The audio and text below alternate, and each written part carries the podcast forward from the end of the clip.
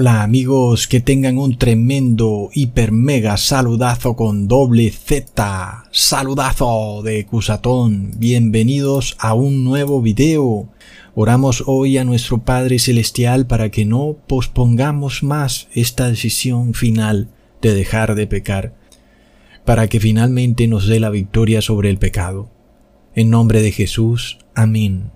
Amigos, estamos viendo a los líderes religiosos, caídos en apostasía de las principales religiones cristianas del mundo, que además ahora son transhumanos, porque cambiaron su ADN, son genéticamente modificados, pero empiezan a acelerar la imposición de engaños y doctrinas falsas en el cristianismo, que son doctrinas de demonios, y lo hacen para preparar al mundo cristiano para el engaño final.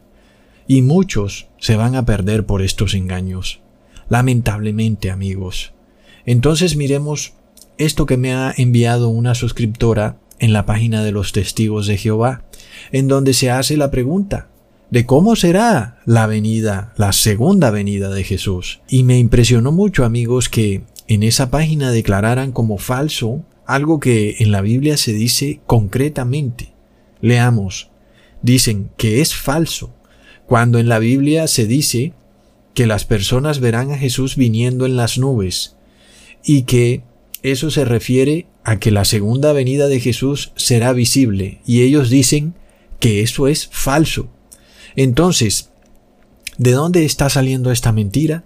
De la página de los testigos de Jehová oficial la cual declara que aunque en la Biblia se dice concretamente que Jesús vendrá sobre las nubes y que su venida será visible a todo el mundo, ellos, los testigos de Jehová, dicen que no será realmente así, y que aunque en la Biblia se dice que todo el mundo lo verá, ellos dicen que no, que eso no quiere decir efectivamente lo que quiere decir, sino que según ellos eso significaría que la segunda venida de Jesús se hará manifiesta a todas las personas, pero no necesariamente visible.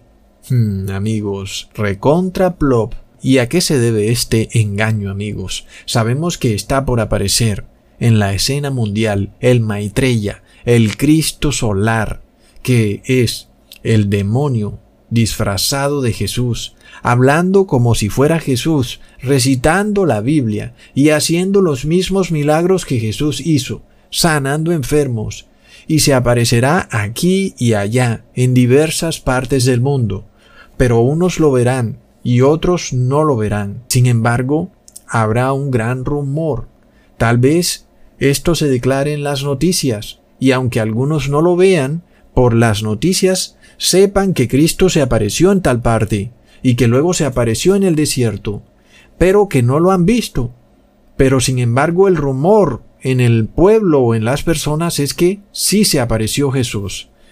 Este es el gran engaño que viene, amigos, y de este engaño nos advirtió claramente Jesucristo en Mateo capítulo 24, versículo 24 al 26 porque se levantarán falsos cristos y falsos profetas, y darán señales grandes y prodigios, de tal manera que engañarán, si es posible, aún a los escogidos.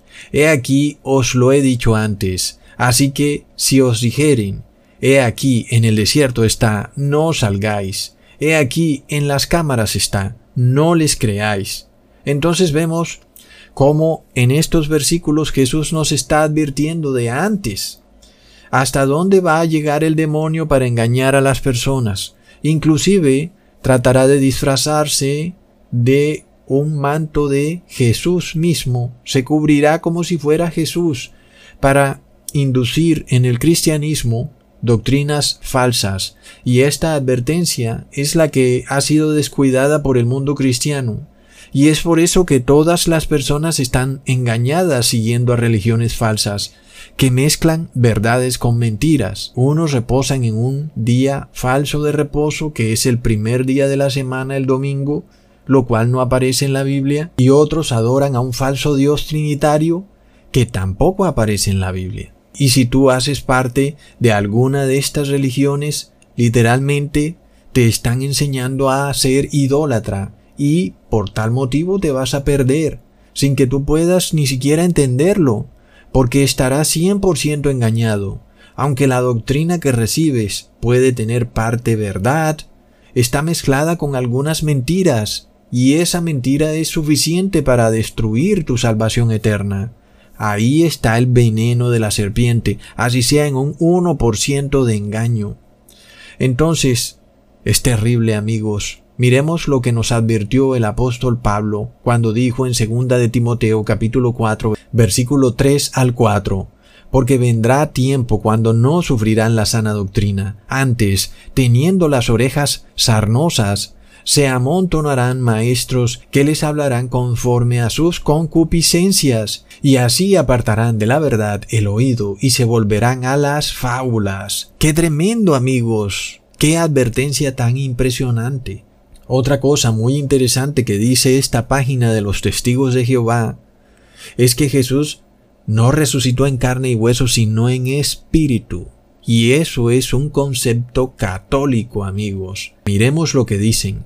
¿Vendrá Cristo con un cuerpo carnal o con uno espiritual? Y dicen, puesto que Jesús resucitó con un cuerpo espiritual, es evidente que no vendrá con un cuerpo físico. Por eso el día antes de morir, Jesús les dijo a sus apóstoles, un poco más y el mundo ya no me contemplará. Y eso es una tremenda mentira, porque Jesús no resucitó en un cuerpo espiritual. Y esto está en la página de los testigos de Jehová. Es decir, es una religión mentirosa, amigos. Pero además recordemos que esto es una doctrina de la Iglesia Católica, la cual considera que Jesús no es más que una manifestación de la Trinidad, por lo que cuando Jesús apareció en la tierra, no vino en carne y hueso, sino en forma de una manifestación esotérica y mística. Por eso es que ellos hablan del cuerpo místico de Cristo, porque para ellos, aun y cuando dicen que Jesús nació de María, no fue más que en sí una manifestación mística de la Trinidad. Ya vemos entonces que los testigos de Jehová tienen el mismo concepto católico, que Jesús resucitaría en espíritu y no en un cuerpo físico, aun y cuando el mismo Jesús declaró en Lucas capítulo 24 versículo 39, Mirad mis manos y mis pies, que soy yo mismo, palpad y ved que un espíritu no tiene carne ni huesos, como veis que yo tengo. Entonces, vemos a la página de los testigos de Jehová negando literalmente las mismas palabras que dijo Jesús. ¿Y por qué hacen esto? Porque necesitan preparar a las personas para la aparición del Maitreya, quien será precisamente un cuerpo místico, es decir, una manifestación del demonio, pero en forma de Jesús, que aparecerá en un sitio, luego en el otro, y como sabemos, el demonio se ha esforzado por hacernos creer que Jesús no vino acá a la tierra como tú o como yo, de carne y hueso, con nuestras mismas debilidades y problemas, sino que vino en una forma mística, y eso lo hace para quitarle la victoria que Jesús tuvo sobre la carne pecadora, para que nosotros digamos así claro, a Jesús le fue muy fácil no pecar, porque él no tuvo la misma carne pecadora, que nosotros tuvimos. Él fue una manifestación de la Trinidad, y no fue así. Jesús vino como ser humano, igual que tú e igual que yo, con los mismos pensamientos, los mismos problemas. Por supuesto, Él no pecó, Él no se dejó subyugar por el pecado, aun y cuando tenía la carne pecadora.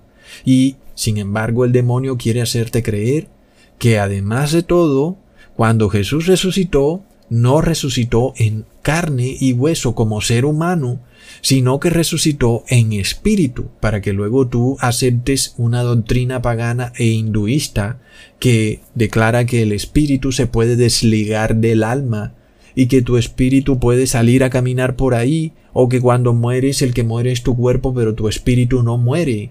Y sabemos que la Biblia claramente nos dice que eso no es posible.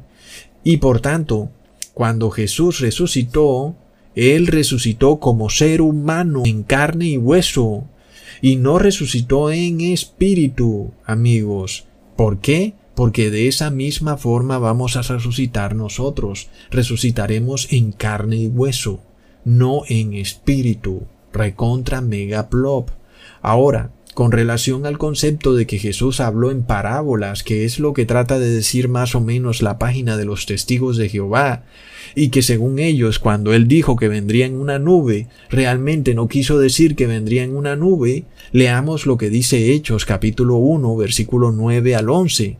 Y habiendo dicho estas cosas, viéndolo ellos, fue alzado y una nube le recibió y le quitó de sus ojos, y estando ellos con los ojos puestos en el cielo, entre tanto que él iba, he aquí dos varones se pusieron junto a ellos, en vestidos blancos, los cuales también les dijeron, a los apóstoles, por supuesto, varones Galileos, que estáis mirando al cielo, este mismo Jesús que ha sido tomado desde vosotros arriba en el cielo, así vendrá como le habéis visto ir al cielo.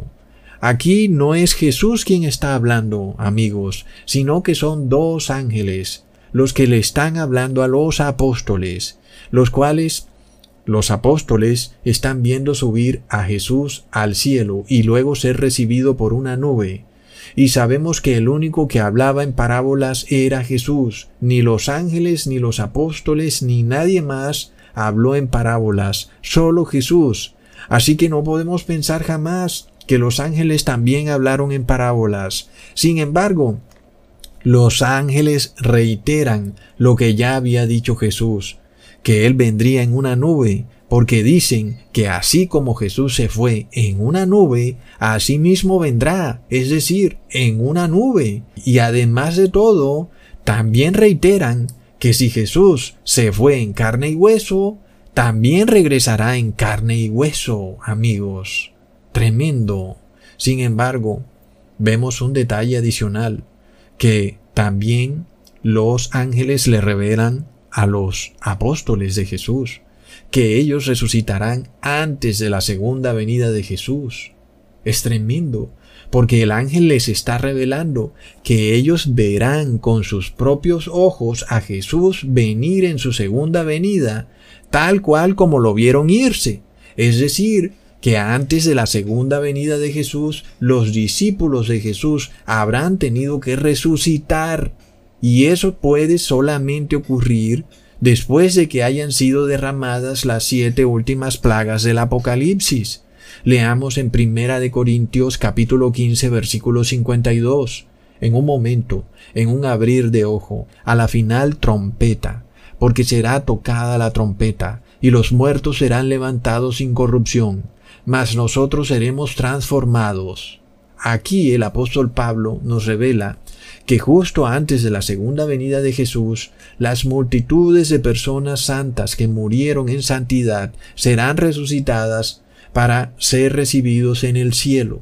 Entonces luego leemos en Primera de Tesalonicenses capítulo 4 versículo 17. Luego nosotros, los que vivimos, los que quedamos y juntamente con ellos seremos arrebatados en las nubes a recibir al Señor en el aire.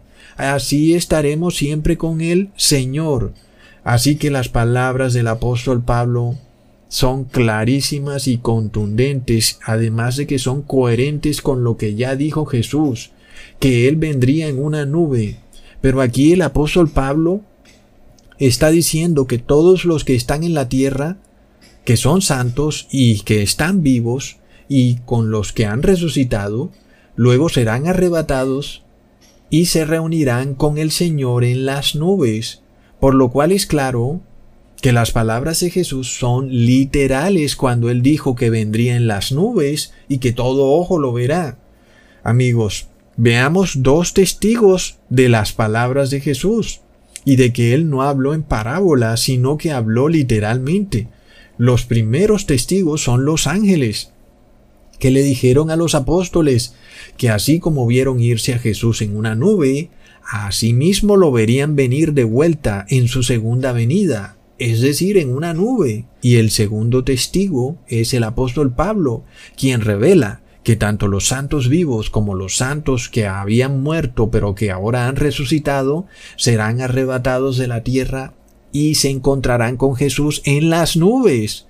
Amigos, pero además de todo el apóstol Pablo es mucho más estricto al decir que el pueblo de Dios va a recibir a Jesús en el aire. Y esto termina de descartar de un tajo que el pueblo de Dios recibirá a Jesús en la tierra y que por tal motivo Jesús aparecerá aquí en la tierra, aquí, allá, en el desierto o en las recámaras. Si eso llegare a suceder, sabremos que estamos en un tremendo engaño y que quien se hace pasar por Jesús es el demonio. Pero además ya vemos que los apóstoles habrán tenido que resucitar antes de la segunda venida de Jesús porque a ellos les fue revelado que ellos verían con sus propios ojos la segunda venida de Jesús.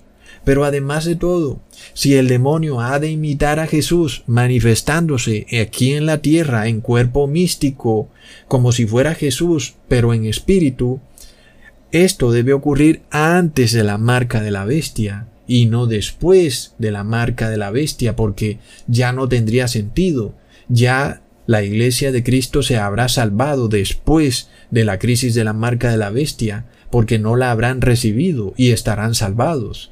Pero el objetivo número uno de odio del demonio es marcar al pueblo de Dios, para lo cual él quiere engañarlos, haciéndose pasar como si él fuera Jesús aquí en la tierra, diciéndoles que deben recibir la marca de la bestia. Entonces el demonio debe aparecer antes de la marca de la bestia, y no después. Y si Él se va a aparecer como Jesús aquí en la tierra, debe ser antes de la crisis final de la marca de la bestia y antes de que caigan las siete últimas plagas del Apocalipsis. Por lo que, amigos, entendamos esto. Jesús en su segunda venida vendrá al final de las siete últimas plagas. El demonio se hará pasar por Jesús aquí en la tierra antes de la marca de la bestia y antes de que caigan las siete últimas plagas. Es tremendo, amigos. ¿Ok? El demonio va a querer imitar a Jesús, personificarlo al pie de la letra, para engañar al pueblo de Dios, inclusive a los elegidos. Y se aparecerá hablando como Jesús, haciendo los mismos milagros que hizo Jesús, pero diciendo que el día de reposo fue cambiado del sábado al domingo. Entonces entendemos el por qué los líderes, por ejemplo, de los testigos de Jehová, están llevando a su pueblo a que se prepare para recibir al Maitreya, al Cristo solar que es el mismo demonio, porque amigos, los testigos de Jehová reposan todos en domingo, y por supuesto pronto viene un gran debate aquí en la tierra. ¿Cuál es el día de reposo? ¿Es el sábado o es el domingo? ¿Mm? Sin embargo, ese debate va a quedar zanjado una vez el supuesto Jesús solar se aparezca aquí en la tierra y diga que el día de reposo es el domingo, y muchos serán engañados.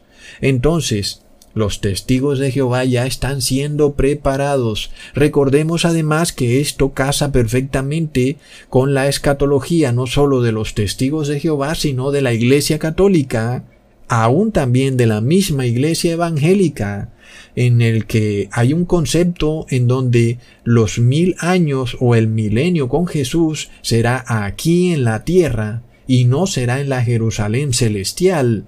Amigos, en este caso, ya vemos cómo el Papa Francisco y todos los líderes religiosos se están preparando para una utopía religiosa en donde viviremos aquí en la tierra sin pecados por mil años, todos amigables con el medio ambiente, andando en taparrabo y genéticamente modificados. Amigos, es por esto que para introducir este concepto se tiene que eliminar y pervertir las mismísimas palabras que Jesús declaró, que su venida sería en las nubes y que Él vendría en carne y hueso y que todo ojo lo verá, inclusive las personas que lo traspasaron verán sus mismas heridas, las cuales ellos le causaron, en el madero, amigos, con esos clavos y esa lanza. y se cumplirá lo dicho en Apocalipsis capítulo 1 versículo 7. He aquí que viene en las nubes y todo ojo le verá, y los que le traspasaron, y todos los linajes de la tierra se lamentarán sobre él. Así sea. Amén. Si Jesús viniera en espíritu, esta escritura que dice que los que le traspasaron lo verán, no podría cumplirse porque por supuesto Jesús cómo va a tener las heridas que le causaron los clavos y la lanza al ser nada más un espíritu. Eso no tendría ningún tipo de lógica. Para tú conservar esas heridas tendrías que ser de carne y hueso. De otra manera, ¿cómo es que un espíritu va a estar herido? Entonces vemos este tremendo engaño en el que están siendo inducidos a caer los pobres feligreses que pertenecen a estas congregaciones es de locos amigos. Se les lleva a creer en la doctrina hinduista del samsara, en donde el espíritu puede desligarse del cuerpo, ya sea estando la persona viva o muerta. En ambos casos es una doctrina hinduista. El concepto de que tu alma sale por un lado y tu cuerpo queda en otra parte, eso es un concepto pagano. Eso no tiene nada de cristiano. Recordemos entonces cómo la parábola del rico y el Lázaro se cumplió cuando Jesús volvió de los muertos para avisar al pueblo de Israel del peligro que corrían. ¿Y cómo volvió Jesús de los muertos? Volvió en carne y hueso, no volvió en espíritu. Pero además de todo, tampoco aceptaron lo que Jesús dijo.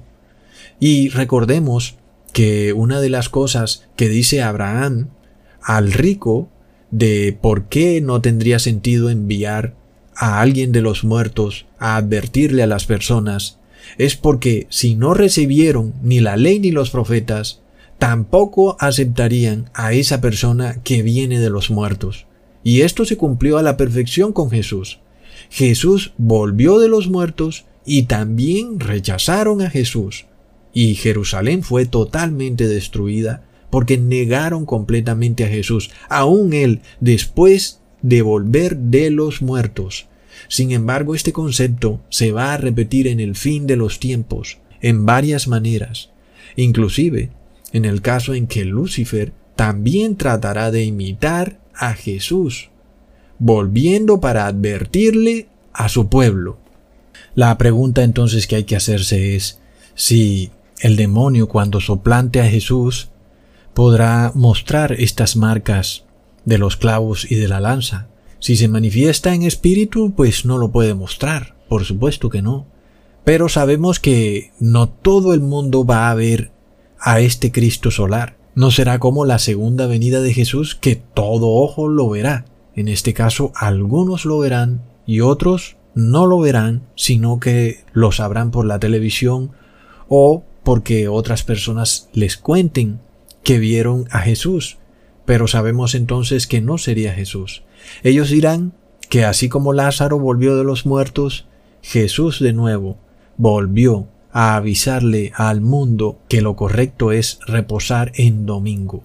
Sin embargo, amigos, ya vemos que eso es precisamente de lo que advirtió el profeta Abraham que si aún alguien viniera de los muertos, no lo escucharán, porque no escucharon ni a la ley de Moisés ni a los profetas. Entonces, este Cristo solar, este Maitreya, viene precisamente a contravertir la ley de Moisés y los profetas. Y esa es otra señal clarísima de que estamos ante un impostor, ante el demonio mismo. Por supuesto, ya vemos que todas las religiones cristianas todas, aun inclusive el judaísmo, aun inclusive el judaísmo mesiánico y cualquier otra que tú puedas mencionar, todas están en contra de la ley de Moisés y los profetas, porque no basta sino con que un solo punto de la ley sea violado para estar en contra de toda la ley.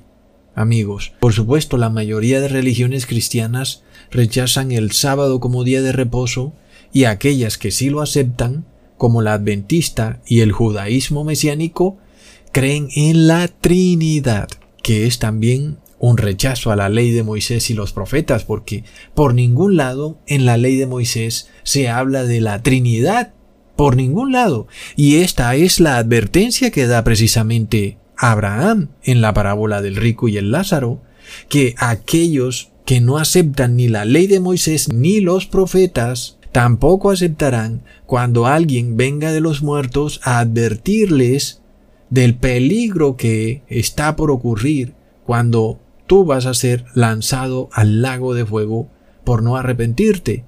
Sin embargo, ¿qué hará el mundo? El mundo sí aceptará a ese que viene de los muertos, es decir, en este caso sería el demonio, pero en forma de Jesucristo, solo que él viene a contradecir la ley de Moisés y los profetas, pero en ese caso ahí sí lo aceptará el mundo. Por supuesto, sería un rechazo total a Jesucristo, al verdadero Jesús, porque cuando Él volvió de los muertos para advertirle al mundo el peligro venidero, el mundo no lo quiso aceptar, pero luego cuando viene el demonio en forma de Jesucristo a decirles pueden violar la ley de Moisés y los profetas, entonces el mundo ahí sí lo acepta. Es terrible, amigos. Por lo cual ya vemos qué es lo que está pasando. La misma página de una de las principales religiones cristianas del mundo ya empieza a adoctrinar a sus feligreses a que desechen la ley de Moisés y los profetas, pero además las mismas palabras de Jesús para aceptar una interpretación fantasiosa de la Biblia. Recontra mega plop. Luego otra suscriptora me envía este artículo donde el Papa Francisco describe cómo será el Armagedón, en donde el demonio será finalmente derrotado, por supuesto, el Armagedón. Leamos lo que dice el Papa Francisco. El Santo Padre recordó que San Miguel estará con la espada matando al diablo, matando a la bestia. Así será el fin del mundo, cuando se producirá la victoria definitiva de Dios sobre el mal, y estará Él guiando al ejército de ángeles en esta lucha final. Por supuesto que si tú no lees la Biblia, tú puedes ser fácilmente engañado con las palabras del Papa Francisco. Porque amigos, tenemos que recordar la prédica del Papa Francisco siempre va dirigida a dos tipos de iglesias católicas. La primera es la de la mayoría de personas, aquellos católicos que no saben ni dónde están parados, los que van a bostezar una hora a sus iglesias sin poner atención a lo que ocurre dentro de su iglesia. El segundo grupo de católicos son los masónicos, que son quienes finalmente controlan a la Iglesia Católica y que serían estos caballeros templarios, los cuales son hombres de guerra y de violencia, fanáticos religiosos, dispuestos a matar en el nombre de Dios, al igual que como lo hicieron en la Edad Media. Por supuesto, que un mensaje de este estilo es muy halagador para los egos de estos masones fanáticos religiosos, en los cuales ahora ellos desenvainarán la espada y matarán al diablo y a la bestia, cuando sabemos que esa no es la batalla del Armagedón. La batalla del Armagedón es cuando tú vences el pecado, en ese momento derrotas al demonio, aun y cuando eres perseguido por los principales poderes del mundo. En este caso, la batalla del Armagedón es pisarle la cabeza al demonio, pero venciendo el pecado, no con una espada. Amigos, el Papa Francisco, sin embargo, está haciendo un llamado a todos estos fanáticos religiosos agrupados en la masonería católica, diciéndoles que hay que prepararse con sus espadas para matar a la bestia y a la serpiente, pero quién es la bestia y la serpiente según el Papa Francisco, sigamos leyendo. Siempre hay una serpiente, es decir, el diablo. El diablo siempre actúa contra el hombre por envidia. La destrucción de nuestra armonía es obra del diablo, hizo hincapié. Por envidia la serpiente, el diablo, trata de destruir toda la armonía que existe en las relaciones humanas, de ahí surgen tantas enemistades, tantas guerras que rompen la armonía. Esa es la obra del diablo. Por supuesto que aquí ya podemos más o menos entender quién, según él, hace las obras del diablo. Serían aquellos que rompen la armonía entre los hermanos, es decir, que todo el que no esté de acuerdo con el ecumenismo del aborto que promueve el Papa Francisco, según él, el que rompa esta armonía del ecumenismo del pecado viene a ser considerado como el diablo. Esa armonía que hoy vemos entre iglesias evangélicas, adventistas, testigos de Jehová y el Papa de Roma, una armonía por supuesto basada en el pecado y en un punto en común, en que ellos todos violan la ley de Moisés y los profetas, para el Papa Francisco, esta armonía del pecado es lo más importante, y quien rompa esa armonía del pecado sería el diablo. Por lo cual, el Papa le está haciendo un llamado a todos los gobernantes del mundo que, desafortunadamente la mayoría, están agrupados en sociedades secretas de la masonería católica a que se preparen para perseguir a todo el que hable en contra de este ecumenismo del pecado, todo el que le saque los trapos al sol a la Iglesia católica y a sus hijas, las iglesias evangélicas, y denuncie que están violando la ley de Moisés y los profetas. Amigos, lo más curioso es que fue Jesús mismo quien dijo que Él venía a romper la armonía inclusive en las familias. Leamos en Mateo capítulo 10 versículo 34 al 36. No penséis que he venido para meter paz en la tierra. No he venido para meter paz, sino espada porque he venido para hacer disensión del hombre contra su padre, y de la hija contra su madre, y de la nuera contra su suegra, y los enemigos del hombre serán los de su casa. Nosotros conocemos muy bien en carne propia el significado de las palabras de Jesús. Todos hemos lidiado con compañeros de trabajo, amigos y hasta familiares que de repente no toleran que obedezcamos la ley de Moisés y los profetas. Entonces se da una disensión, un rompimiento de la armonía, no solo en el trabajo, sino en la casa.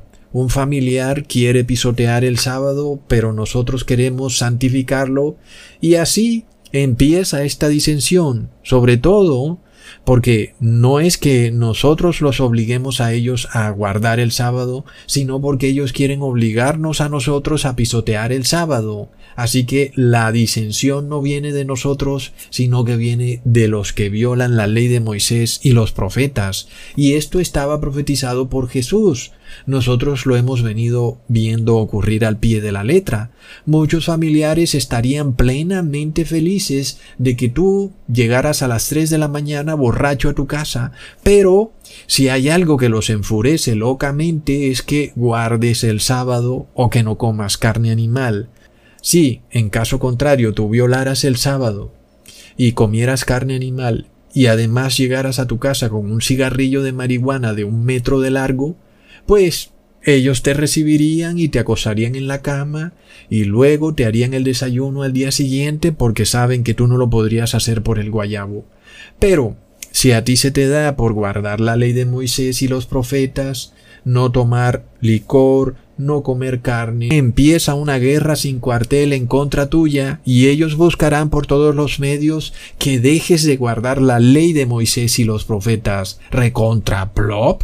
Es algo que hasta da risa. Inclusive en algunos matrimonios la esposa estaría totalmente feliz que su esposo la engañe con tres mujeres al mismo tiempo, pero ahí de que se le ocurra guardar el sábado y no coma carne, ahí sí se arma tremendo problema recontra plop. Es decir, entonces que según el Papa Francisco sería Jesús quien tendría que ser el diablo, porque fue él quien profetizó que él mismo vendría a traer disensión y rompimiento de la armonía en las familias. Es de locos. En cierta manera es lo mismo que vemos con nuestros gobernantes. Por ejemplo, un mafioso es bien recibido por los gobernantes porque por supuesto que tiene mucho dinerillo para intercambiar, ustedes ya saben, pero los crímenes que ese mafioso haya cometido pueden ser arreglados y se pueden crear nuevas leyes para que, bueno, el mafioso pueda solucionar su problemita. Pero hay de que tú reposes en sábado o que tú no quieras recibir el medicamento inmundo porque ahí sí se te viene un problema tremendo. A esos cristianos puros y santos, eso sí que les caiga todo el peso del Estado Múltenlos, encarcélenlos, quítenles hasta la ropa que traen puesta. Búrlense públicamente de ellos por sonsos y bonachones, por andárselas tirando de santurrones puritanos. Es el mismo concepto. Mm, pero recordemos también que en los tiempos de Jesús pasó algo muy similar, en donde el pueblo de Israel prefirió indultar a un bandido en vez de a Jesús. Indultaron a un ladrón llamado Barrabás en vez de a una persona totalmente inocente que era Jesucristo. Luego también vemos que ocurre, por ejemplo, con los narcotraficantes, los cuales reciben el indulto o el perdón presidencial en precisamente los gobiernos que están en guerra con el narcotráfico. Qué ironía más increíble, ¿verdad? Pero ya veremos qué pasa cuando la persecución sea con los cristianos, que no han hecho nada ni han cometido ningún crimen y aún está siendo excluido de toda la sociedad mientras que un narcotraficante es indultado y al contrario recibe un pase de movilidad para que pueda asistir a todo tipo de eventos. Es de locos, amigos. Ay de que estemos hablando de un cristiano verdadero que guarda la ley de Moisés y los profetas. No ha cometido ningún delito, sin embargo lo van a amenazar con cárcel. Métanlo preso por mil años no ha cometido ningún delito, no, pero guardó la ley de Moisés y los profetas. Asimismo hicieron con Jesús, amigos. Él no hizo nada, no cometió ningún delito. El que había cometido el delito era Barrabás. Hoy el Estado te está quitando todos tus derechos que porque supuestamente estás enfermo cuando tú estás totalmente sano. No has cometido ningún delito, no has hecho nada, simplemente te han declarado culpable porque guardas la ley de Moisés y de los profetas, mientras que los mafiosos andan felices viajando por todo el mundo con un pase verde. Amigos, es que ya vemos cómo está la cosa en el mundo. El Papa Francisco empieza a insertar estas ideas en la mente de los simples, que aquel que rompa esta armonía del pecado degenerado en este mundo, el que atreva a llamar a las personas a arrepentimiento, ese es el diablo. En este caso, amigos, serían los caballeros templarios de la masonería católica los llamados a preparar sus espadas, para matar al diablo recontra plop, cuando nada de eso es bíblico. La batalla del Armagedón no es física, es espiritual. Y si tú vas a destruir al demonio, lo destruyes es dentro de ti, no lo destruyes fuera de ti, como si fuera algo externo, no, porque el demonio lo tienes tú adentro de ti.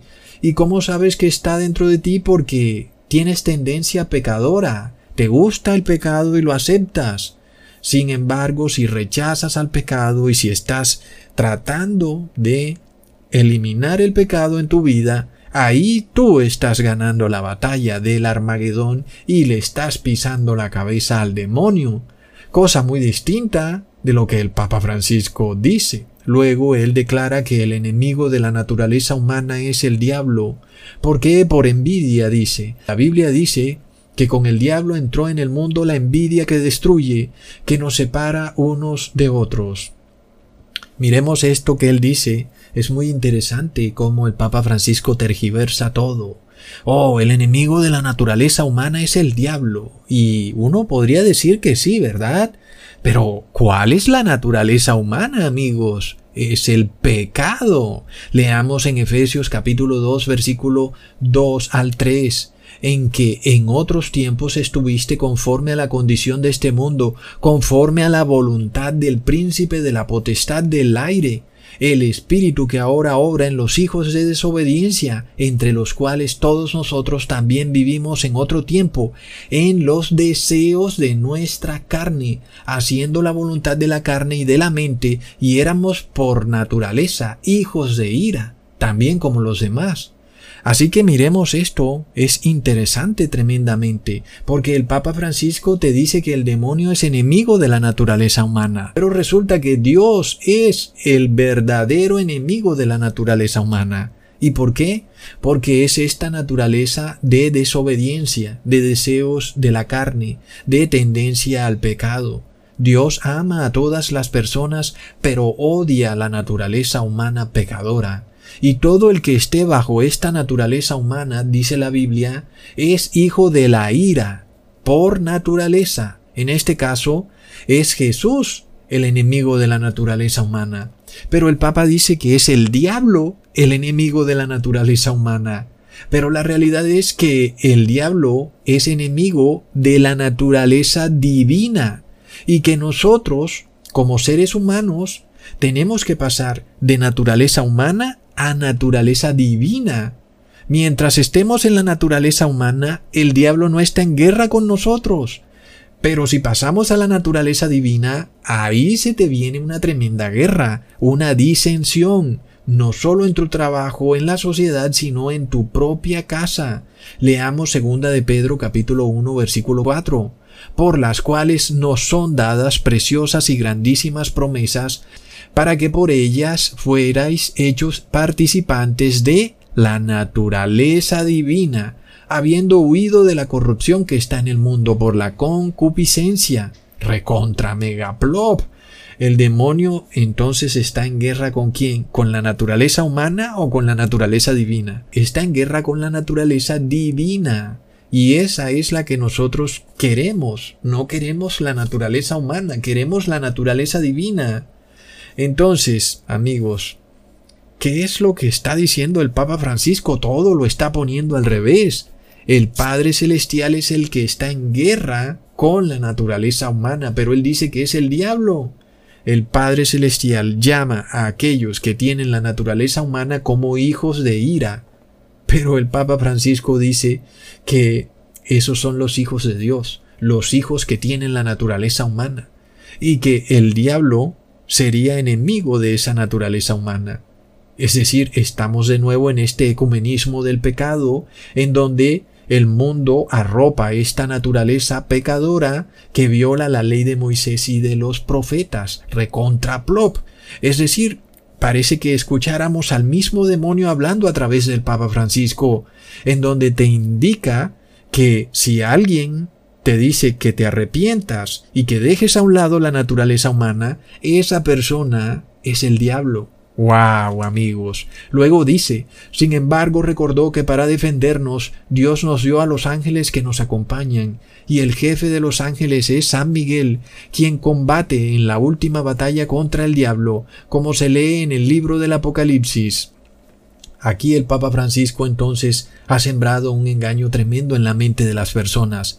Todo aquel que esté a favor de la naturaleza humana, que es la naturaleza pecadora, sería, según el Papa Francisco, de Dios, y el que esté en contra de la naturaleza humana, es decir, de la naturaleza pecadora, según el Papa Francisco, es el diablo, porque le hace guerra a la naturaleza humana. Pero además declara que es San Miguel el que derrota al demonio, cuando en el Apocalipsis claramente se nos dice que somos nosotros los que tenemos que derrotar el demonio. Por supuesto que no lo haremos solos. Jesús ya lo derrotó, pero luego su iglesia también tiene que derrotarlo. Derrotarlo en la forma del pecado. En este caso vemos que el mensaje del Papa Francisco es muy críptico, es muy engañoso. Luego leemos en este sentido, el Papa invitó a rezar a San Miguel y a meditar delante de la imagen del arcángel derrotando al diablo. No podemos olvidarnos de rezarle y también a ese ejército de ángeles que tienen un jefe valiente que es San Miguel. Ahí lo tienen amigos. Luego de que el Papa Francisco validó el pecado, luego te dice que debes derrotar al demonio orándole a una imagen de un arcángel, a una estatua que no puede ni ver ni oír, una clara violación a la ley de Moisés y de los profetas. Así que ya vemos cómo el mismo Jesús nos advirtió, además de todo, que al único que debemos orarle no es ni a un ángel, ni al arcángel San Miguel, ni a Jesús mismo, sino al Padre Celestial, amigos.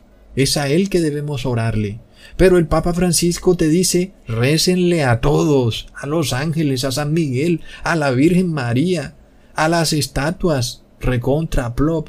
Así que ya vemos lo engañado que está el mundo, amigos, y lo afortunados que somos nosotros de tener la verdad tan clara y cerca a la mano. No descuidemos entonces nuestra preparación sabiendo que somos el objetivo número uno de esta guerra entre el demonio y su iglesia porque es esa iglesia de Cristo la que tiene la naturaleza divina, la que es enemiga número uno del demonio. Por supuesto que aquellos que siguen en pecado están aliados con el demonio, el demonio los controla perfectamente. Y ellos obedecerán todo lo que el demonio les diga. Es algo triste y lamentable.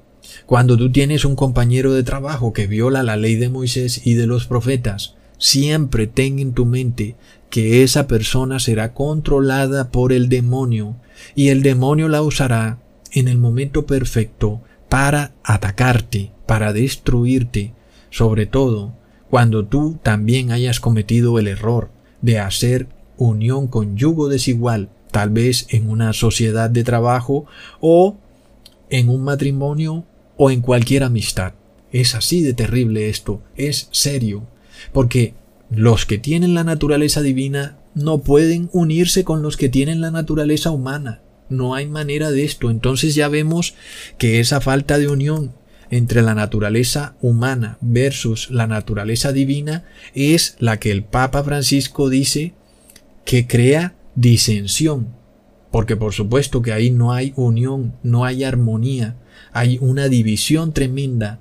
Según entonces el Papa Francisco la culpa la tendrían precisamente los que tienen la naturaleza divina, los que guardan la ley de Moisés y de los profetas. Es tremendo, amigos.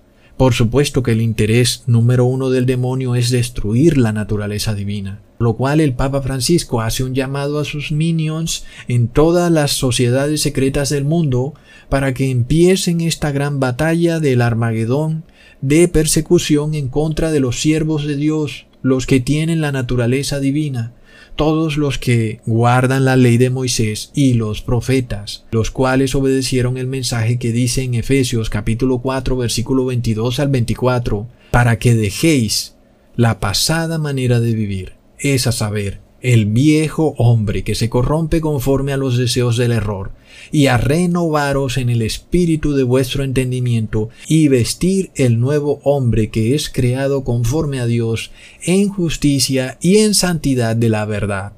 Amén, amigos. Luego, en otra ocasión, el Papa Francisco declara, quizás esta sea la última generación que pueda salvar a la Madre Tierra. Plop, amigos, salvar a la Madre Tierra ¿Acaso Jesús vino a salvar a la madre tierra? No, ¿verdad? Jesús vino a salvar al ser humano, no a la madre tierra.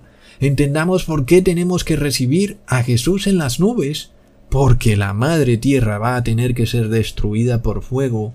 ¿Y quién va a destruir la madre tierra? Será el mismo Jesús, que según el Papa Francisco es el demonio. Leamos en segunda de Pedro capítulo 3 versículo 10. Pero el día del Señor vendrá como un ladrón en la noche, en la cual los cielos pasarán con grande estruendo, y los elementos ardiendo serán deshechos, y la tierra y las obras que en ella están serán quemadas. Ahí está claro. Es por esto que todos debemos ser rescatados y sacados de esta tierra, porque toda será quemada, amigos. Por esto también vemos esta conciencia colectiva del ser humano de tratar de salvar a la tierra pero también de tratar de escapar de la Tierra en una nave o cohete espacial. Terrible, amigos. Todos los gobernantes y el mundo entero desafortunadamente están en este mismo tren enloquecido en donde el Papa Francisco trata de salvar a la Madre Tierra. El grave problema es que ellos no quieren salvarla sembrando árboles, no, sino que quieren salvarla obligándote a violar la ley de Moisés y los profetas. Es decir, obligándonos a reposar en un falso día de reposo que es el primer día de la semana, el domingo, recontra plop. Leamos, Hoy nuestra Madre Tierra se lamenta y nos advierte que nos acercamos a umbrales peligrosos. Quizás eres la última generación que puede salvarnos. No exagero, dice el Papa. Ante esta emergencia su creatividad y resiliencia implican una gran responsabilidad.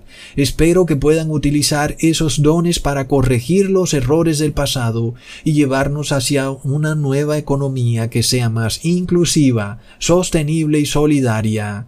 Esta misión de la economía, sin embargo, incluye la regeneración de todos nuestros sistemas sociales, inculcando los valores de fraternidad, solidaridad y cuidando de nuestra tierra y bienes comunes en todas nuestras estructuras.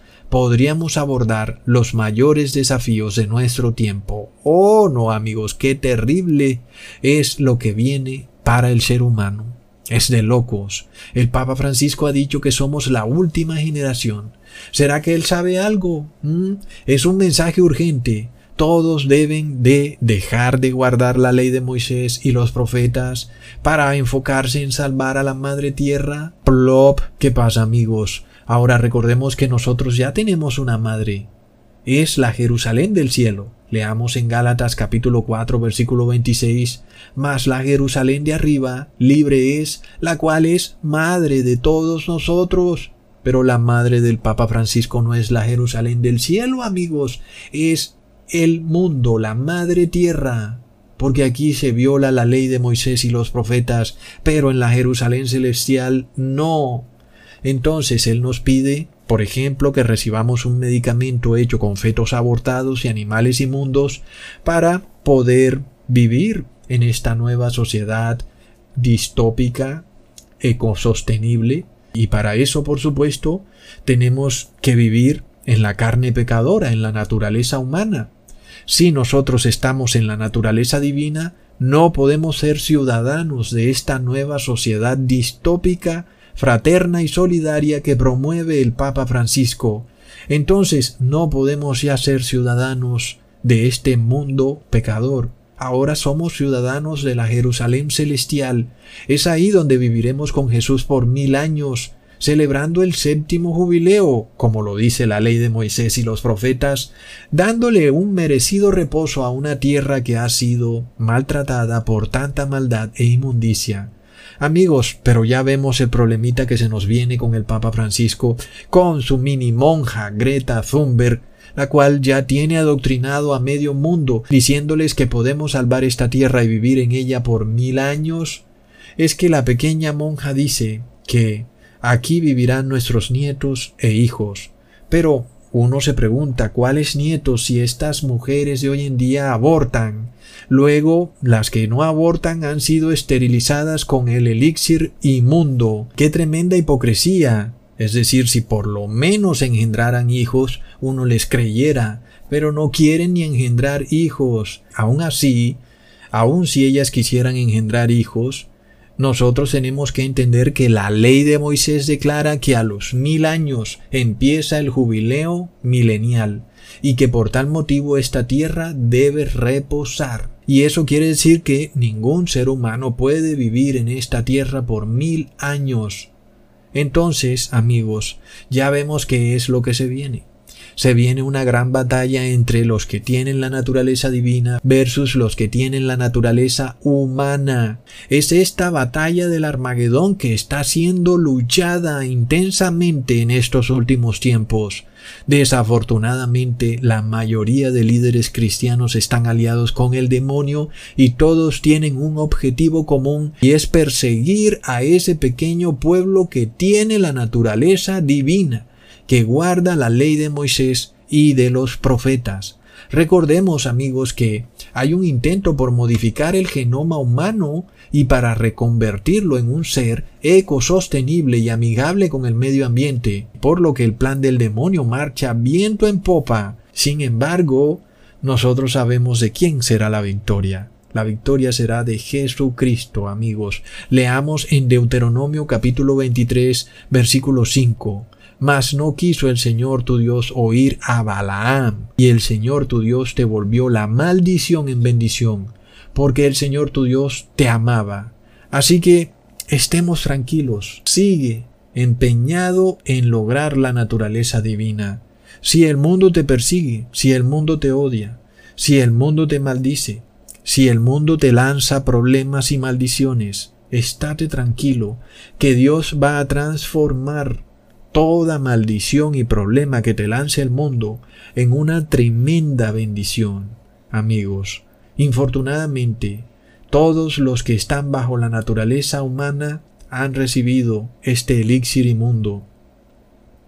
Y todos pretenden que los que están bajo la naturaleza divina reciban también ese elixir inmundo. Hay una persecución, amigos, pero recordemos siempre que toda maldición que nos lance el mundo, nuestro Padre Celestial la transformará en una increíble bendición. En el nombre de Jesús, amén. Hasta pronto, amigos.